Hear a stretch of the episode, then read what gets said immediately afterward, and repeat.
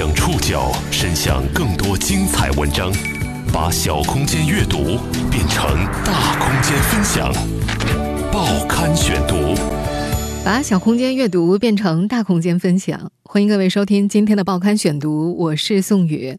今天为大家选读的文章摘自《三联生活周刊》。今天在节目中出现的所有当事人使用了化名。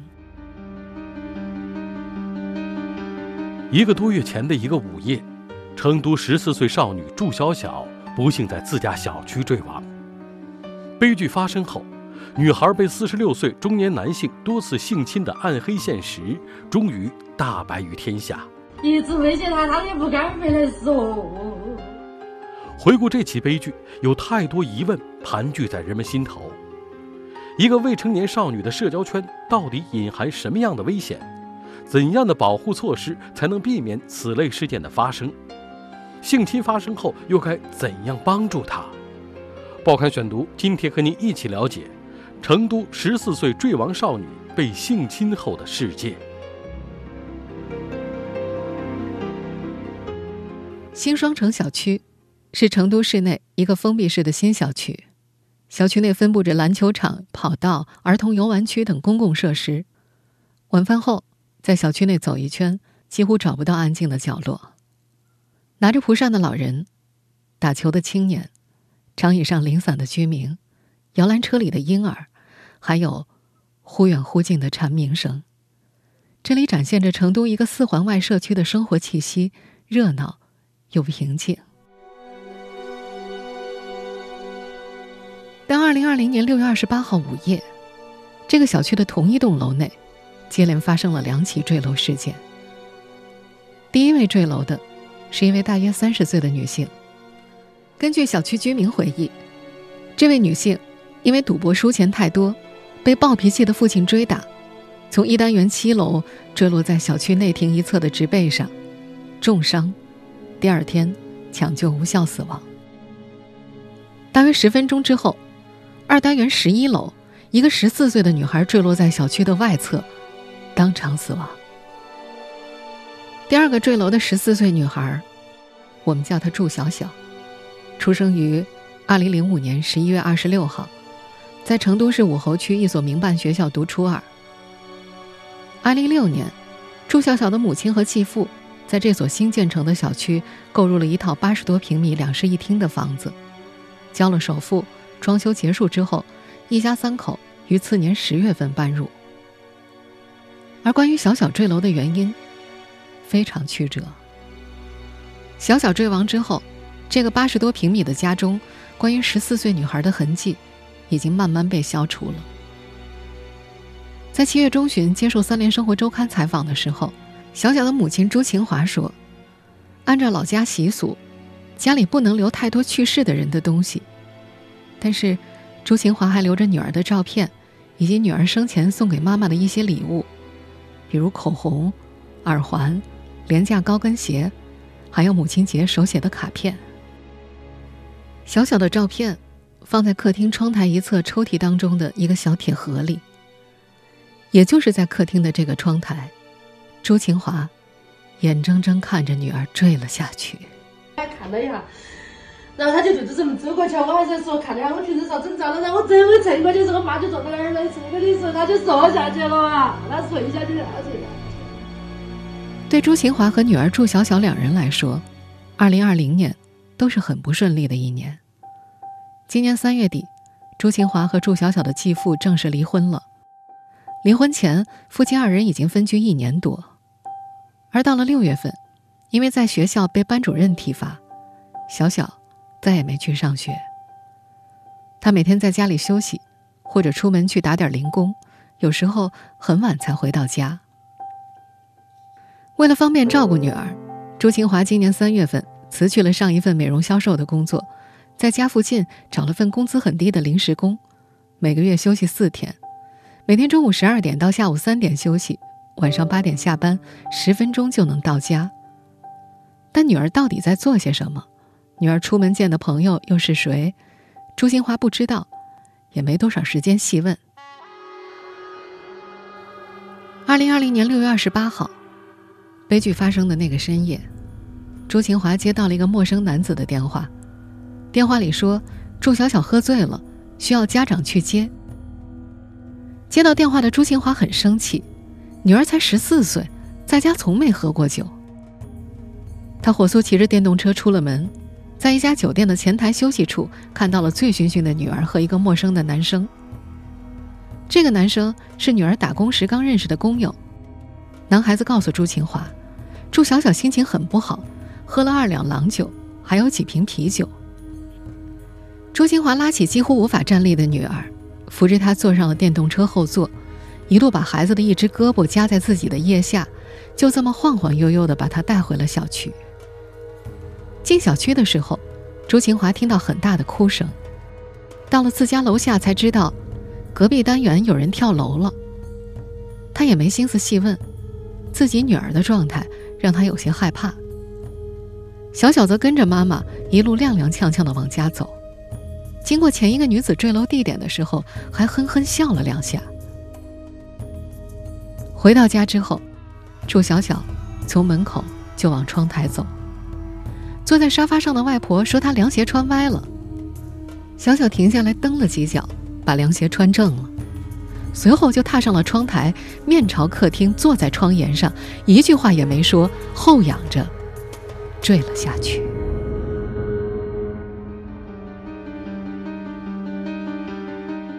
女儿坠亡后，朱清华对家人再也瞒不住那件事儿了。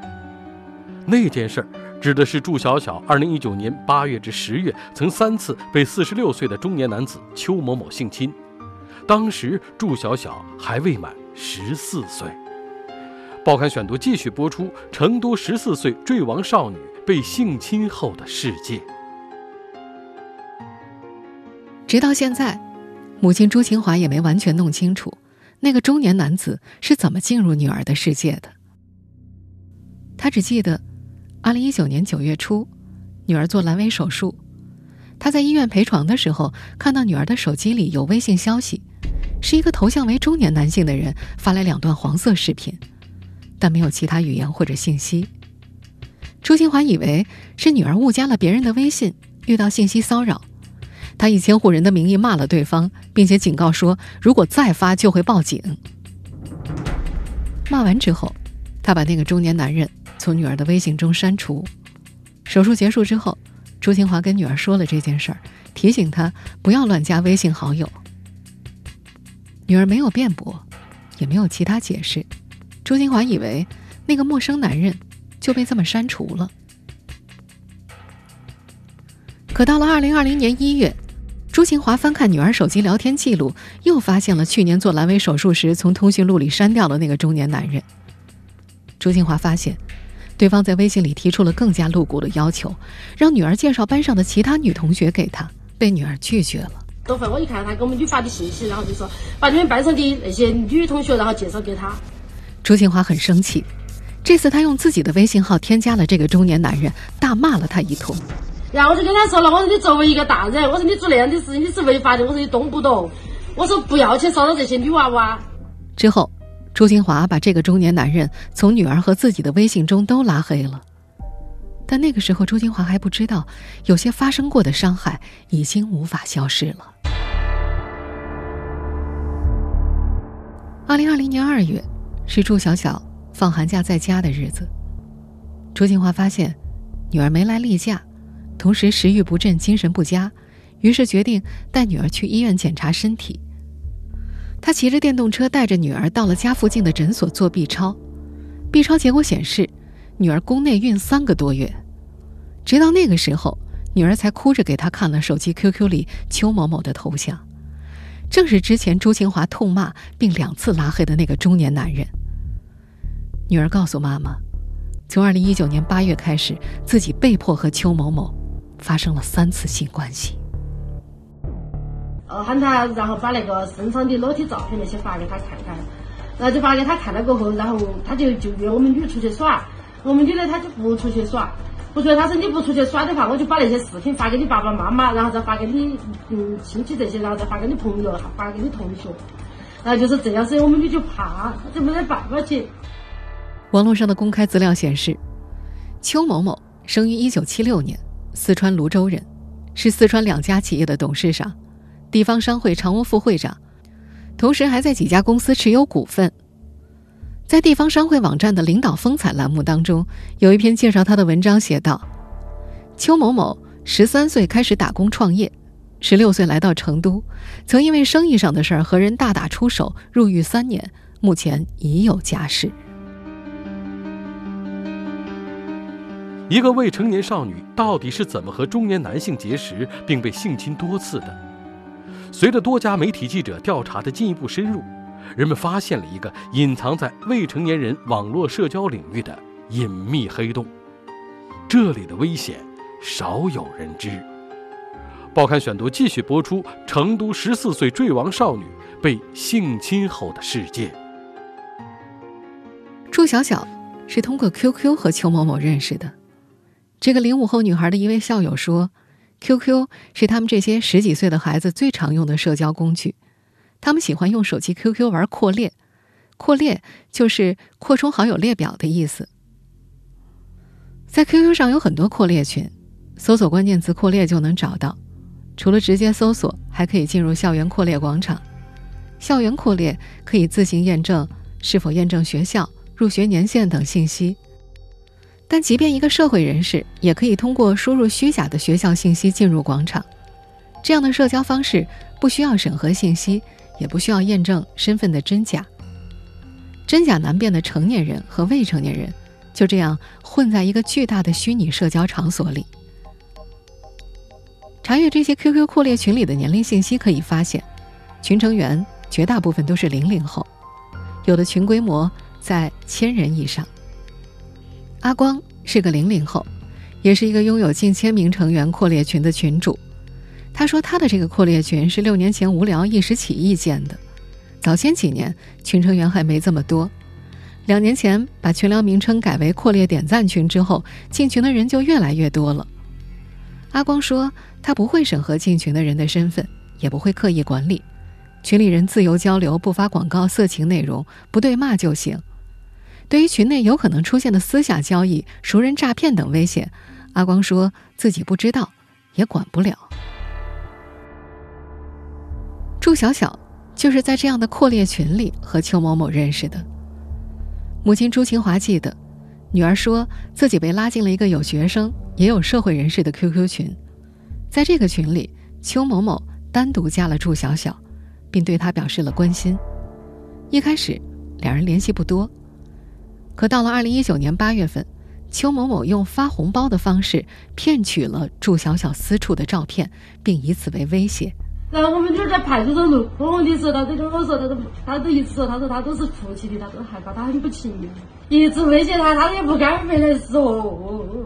但是，邱某某和祝小小来往更加细微的前因后果是什么？朱清华并不清楚。事发之后，邱某某也从来没有公开发声过。没有媒体记者采访到过他本人，祝小小的朋友们也并不太清楚这个中年男人的存在。今年二月，从诊所拿到 B 超报告的当天下午，朱清华就带着女儿去派出所报案，随后就和警方一起去了家附近大约两公里远的一家酒店查看记录。酒店记录显示，二零一九年八月二十号、九月二十号、十月三号，邱某某曾经去酒店开过房。这些时间和祝小小提供的信息是相吻合的。小小引产之后，警方提取了流产胎儿的 DNA 样本。成都双流区公安分局出具的 DNA 核验鉴定结果显示，邱某某是祝小小引产胎儿的生物学父亲。二零二零年二月四号，成都市公安局双流区分局对祝小小被性侵一案立案侦查。警方出具的立案告知书写道。祝小小被强奸一案，我局认为犯罪事实清楚，现立案侦查。虽然案子从今年二月份开始就已经进入司法程序，但对一个才十四岁的未成年少女来说，她所遭受的身体和心理侵害不仅难以排解，也难以诉说。渐渐的，祝小小患上了抑郁症。报刊选读继续播出：成都十四岁坠亡少女被性侵后的事件。直到这个案子立案之后，朱清华才回忆起女儿在二零一九年八月某天没由来的一次大哭。那天，他下班回家，女儿小小正在洗手间里梳头，看到母亲回来，他突然抱着朱清华就哭了起来，哭得特别伤心。朱清华不知道怎么回事问女儿是不是被欺负了，可女儿什么也不说。朱清华问了很久。也不知道到底发生了什么。直到二月份，他才终于意识到，那次没由来的大哭，也许是女儿第一次遭遇性侵后的反应。在这个家庭里，面临巨大心理压力的不只有朱小小。朱清华虽然是个成年人，但了解了事实后，他也不知道到底该怎么处理女儿被一个事业颇有些成就的成年人性侵的事实。朱清华的老家在四川南充的一个县城，他十八岁离家去广州工厂打工，在那儿遇见了祝小小的亲生父亲。两人没有结婚，朱清华十九岁时生下祝小小，四年后因为丈夫家暴，她带着小小逃离，在广州遇到了第二任丈夫。二零一零年，她和第二任丈夫一起到成都白手起家做销售，开家具厂，买房。二零一八年，两人生意失败，感情也逐渐疏远。丈夫去了外地工作，实际上就是分居了。朱清华这两年换了不少工作，勉力维持着自己和女儿的生活。当女儿被性侵的厄运降临到这个家庭时，她既感到愤怒，也觉得有些无力，不知道能否帮孩子讨回公道，也不知道怎么才能更好的安抚孩子。立案之后，派出所和朱清华联系很少。朱金华记得有三次，其中有两次是他主动打过去的。第一次是三月份，他想知道审查结果，警方回复疫情期间办案流程有变，可能会慢一些。第二次是四月份，女儿主动要他打电话给派出所问案件进展，当时母女俩在室外，朱金华将手机开了免提，他觉得如果派出所有个好态度，女儿听到之后也会舒服一些。但据朱清华回忆，那次通话派出所的语气并不好，只是让他们不要管太多。女儿听到后没有说话，在这之后就没再主动提起这件事儿。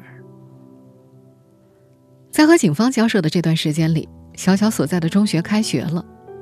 今年四月六号，也就是开学之后不久，朱清华感觉女儿的状态有了些明显的变化，对什么都提不起兴趣，不爱吃饭。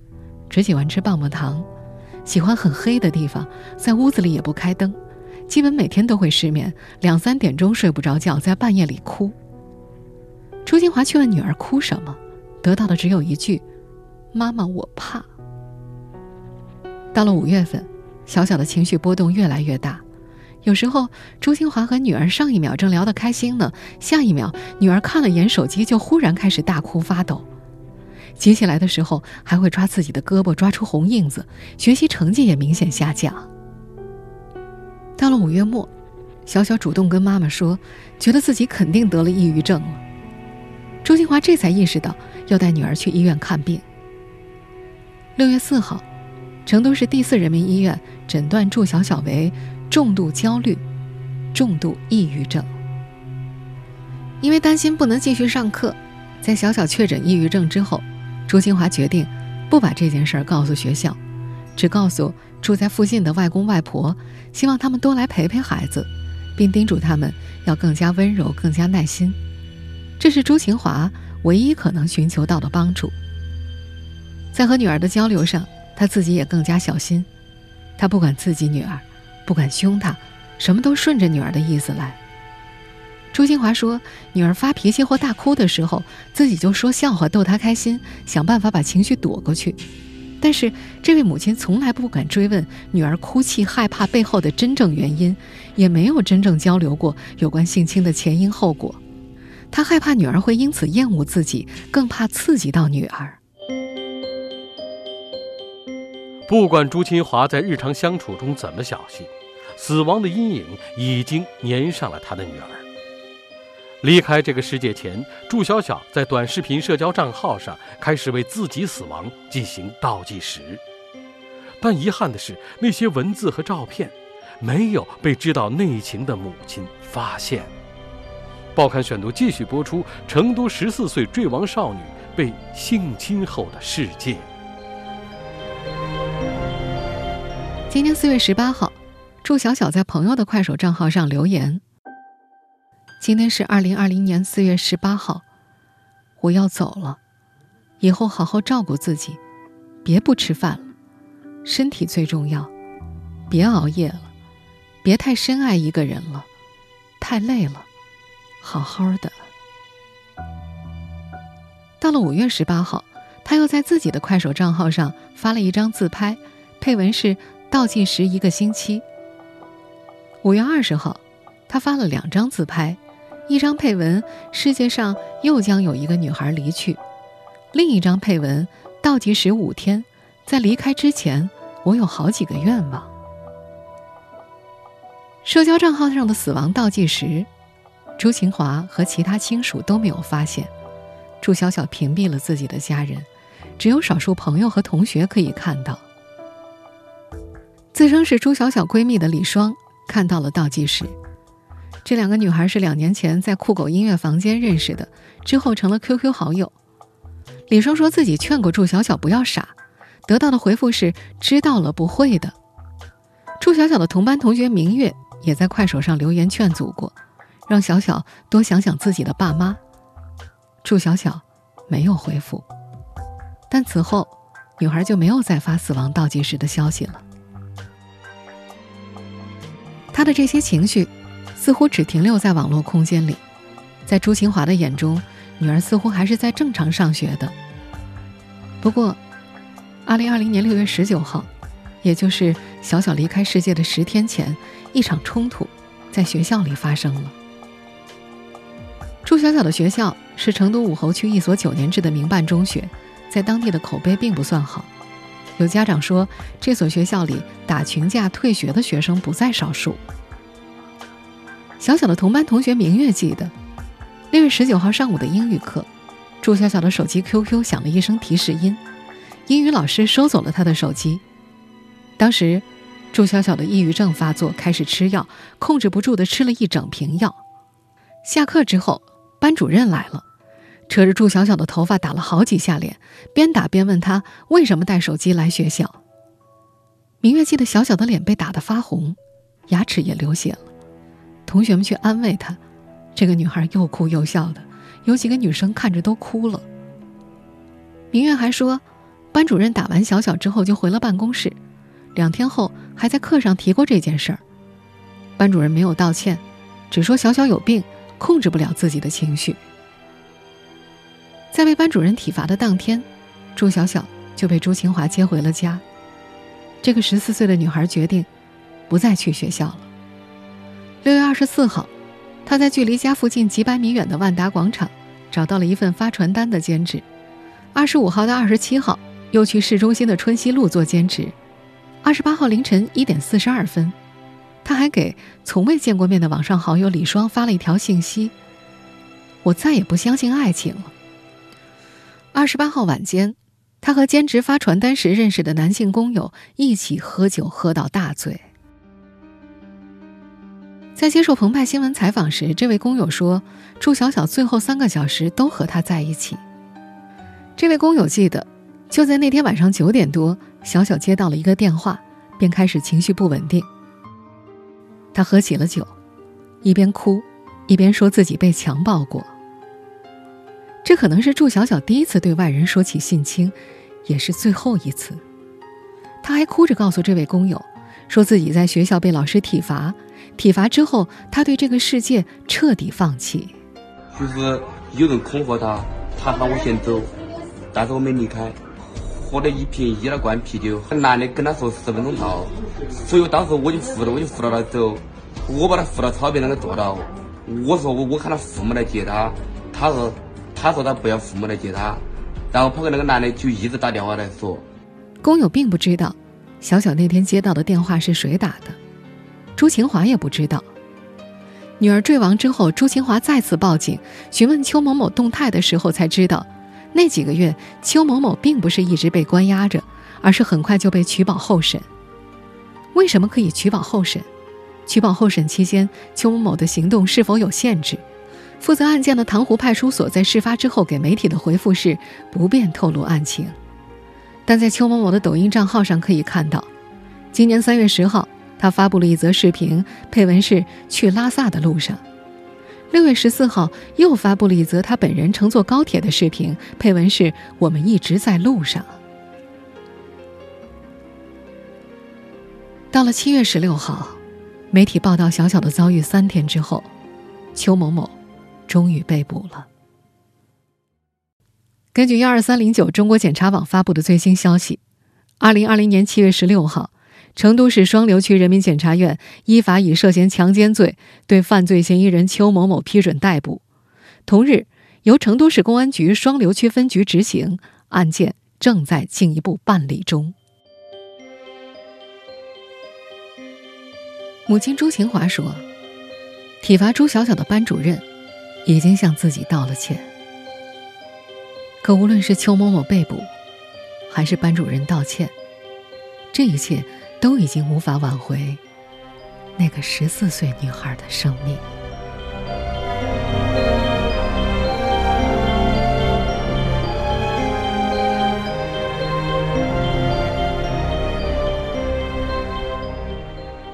听众朋友，以上您收听的是《报刊选读》，成都十四岁坠亡少女被性侵后的世界。我是宋宇，感谢各位的收听。今天节目内容摘自《三联生活周刊》。收听节目复播，您可以关注《报刊选读》的微信公众号“宋宇的报刊选读”。我们下期节目时间再见。